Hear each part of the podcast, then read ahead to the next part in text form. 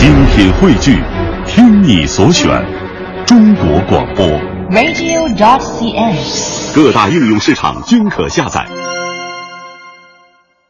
嗯，再来说说大学生的求职。这春节长假过后啊，用工市场是升温了，而这个用工的招聘会上啊，大学生的求职的这样一些特点也发生了变化。这两天呢，我们的记者在宁波市节后首场用工招聘会上发现一个现象，有不少大学生是由父母陪着来求职，而这种求职方式呢，反而让一些用人单位对大学生的印象也是打了折扣。我们来听听中央台记者曹美丽的报道。家住在宁波市镇海区的王先生，今天一早陪着儿子来求职。面对记者的采访，儿子害羞的躲开了，父亲则不慌不忙的帮着回答。这位是你父亲吗？是啊，那为什么不让小孩自己来找啊？那一起来看一下。他想找个什么呀？他也想找一个那近一点，对不对？工作嘛，他呃机械学技术嘛。一线车工。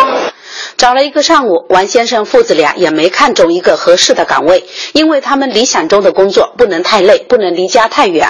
我想象呢，工作的话就是离家要近一点，就是还有一个就是工作环境啊，那你至少是对着电脑的，不是那种你说车间里面去做的话，那个太脏太累了，感觉有点。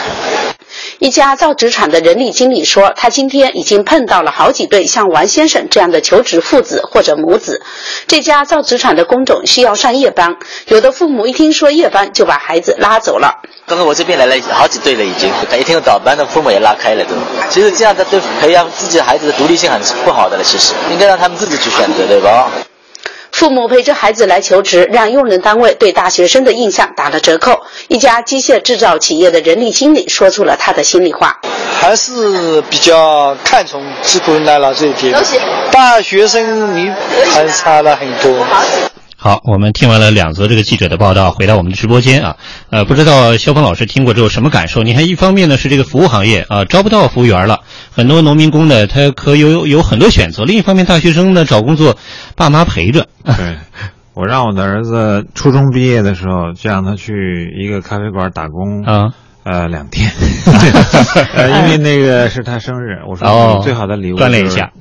自己挣一笔钱，哎，这个生日礼物好，两天一百多块钱啊，自己挣嘛啊。嗯，其实我觉得不在乎这钱了，主要是让他要独立的面对这个社会，因为大学生实际上都是在这个蜜糖罐里头长大的，尤其是独生子女啊。嗯，那么他们对这个真正的社会什么样，实际上并不了解啊。大家都只是从学校到学校，从考试到到考试，所以呢，我觉得应该让。小孩应该放手，就是大这些这些这些家长们应该让这个你们长大的孩子应该放手，不应该再这样去去这个去去呵护他，嗯，这个实际上对他是不好的，嗯，那这是一点。另外一点就是我要提出一个非常严肃的一个命题，就是到底是要让现在这批实际上是九零后啊，嗯，让新生代的九零后工人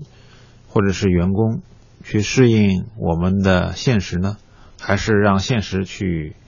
照顾他们，嗯，呃，因为现在的的确确，你看我提出来，好像是大家就当然应该让他们去适应这个现实了，但实际上你会发现吧，无论是家长还是用工单位，现在都在迁就他们，嗯，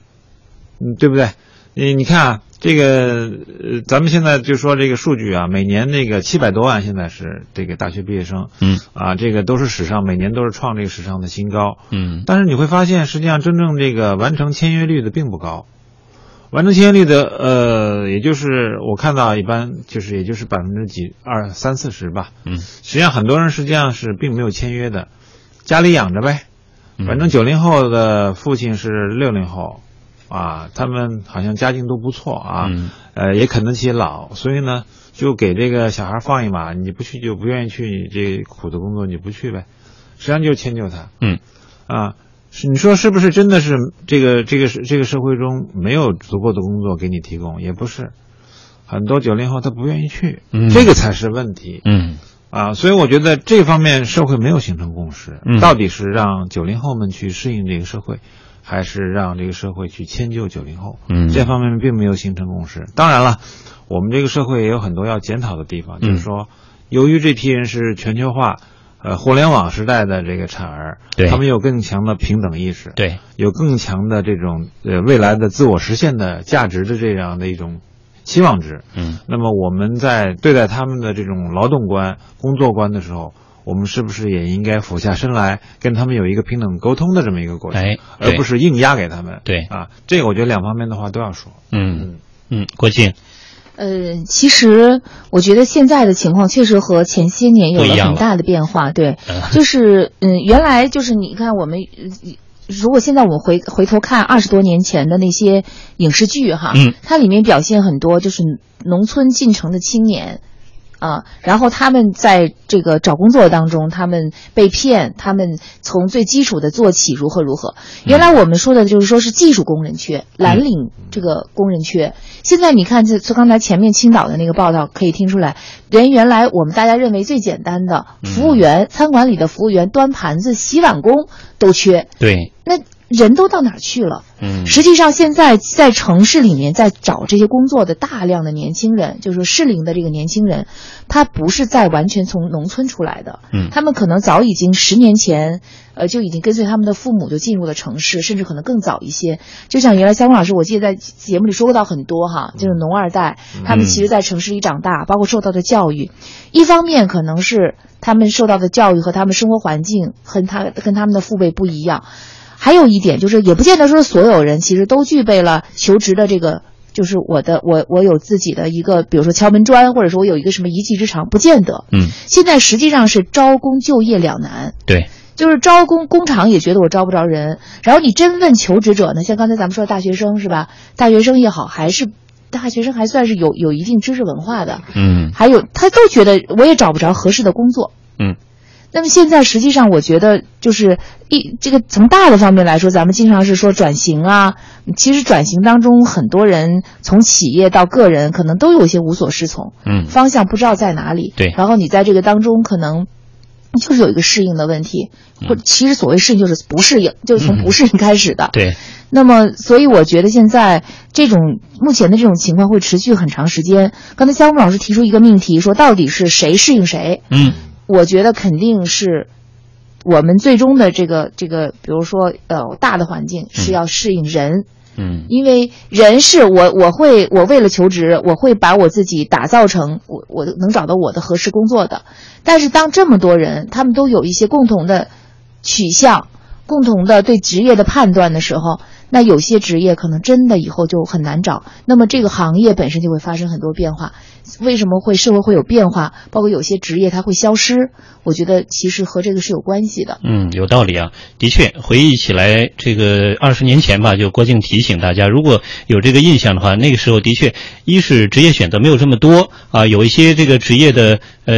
取向，大家这个选择方面呢比较明确。另外呢，求职者这个群体也是形象非常清晰的。呃，今天这个时代发生了非常多元的变化，呃，各种各样的选择。呃，其实在这个微博当中，大家也是关注的点也不一样。有人就比较关心这个大学生啊，应该有自主的自立的能力，在求职的时候也不能再靠父母了，因为现在呃，在你去应聘，包括未来你就算是应聘成功了，工作过程中你不能独立处理问题的话，肯定也是没有竞争力的。那另一方面，也有不少朋友很关心，呃，比如说有的网友就提到，年前外出打工的父母回家了，看一看子女啊，终于能休息一段时间，过完年呢又得四处打听哪儿有工作，而年轻的懂点技术的，呃，可能会好找一些。那年龄大一些的呢，可能还得有一个新的选择，有一个再就业的过程。也就是说，这个呃各种各样的现象，它背后有很多的因素啊，很难完全一以蔽之。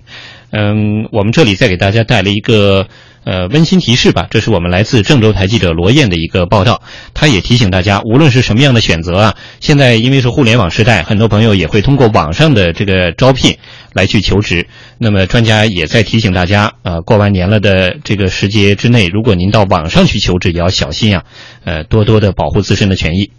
春节过后，街上的店铺也都纷纷开门营业。记者发现，郑州市区大街小巷的店铺门前几乎都贴着一模一样的启示，那就是招聘员工的招聘广告。每一个过年以后都是这样，招人不好招。作为发廊这个行业吧，基本上都缺人。不仅是商铺招工遇冷，位于郑州市二七区解放路的农村就业市场也遭遇了用工荒。记记者看到，节后上班的第一天，就有不少企业来到这里进行招聘，现场更是打出了管吃管住的高薪招聘的牌子。不好找，昨天都来一天了，都没找着。工资都不低啊，管吃管住，住的都挺好的，招不来人，连有一个人问都没有。除了现实生活中的各种招聘外，在网上也有着大量的招聘广告，让人看得眼花缭乱。随便打出“招聘”二字进行搜索，就会出现上万条招聘启事，有的甚至还打出了“外援高薪”的字样来吸引求职者。河南省人才市场市场部部长卢宇提醒广大求职者，一定要选择正规的网站进行求职，以免上当受骗。提醒咱们求职者不要受到高薪呐、或者一些工作条件的比较好的这种条件的诱惑，我们应该是去伪存真的去了解一些信息的本源，而且现在网络技术非常发达，对于一些企业的招聘信息，我们可以通过工商局的网站去查询是否这个企业具有相关的资质，做起来应该会帮助咱们求职者找到一份安全的、满意的工作。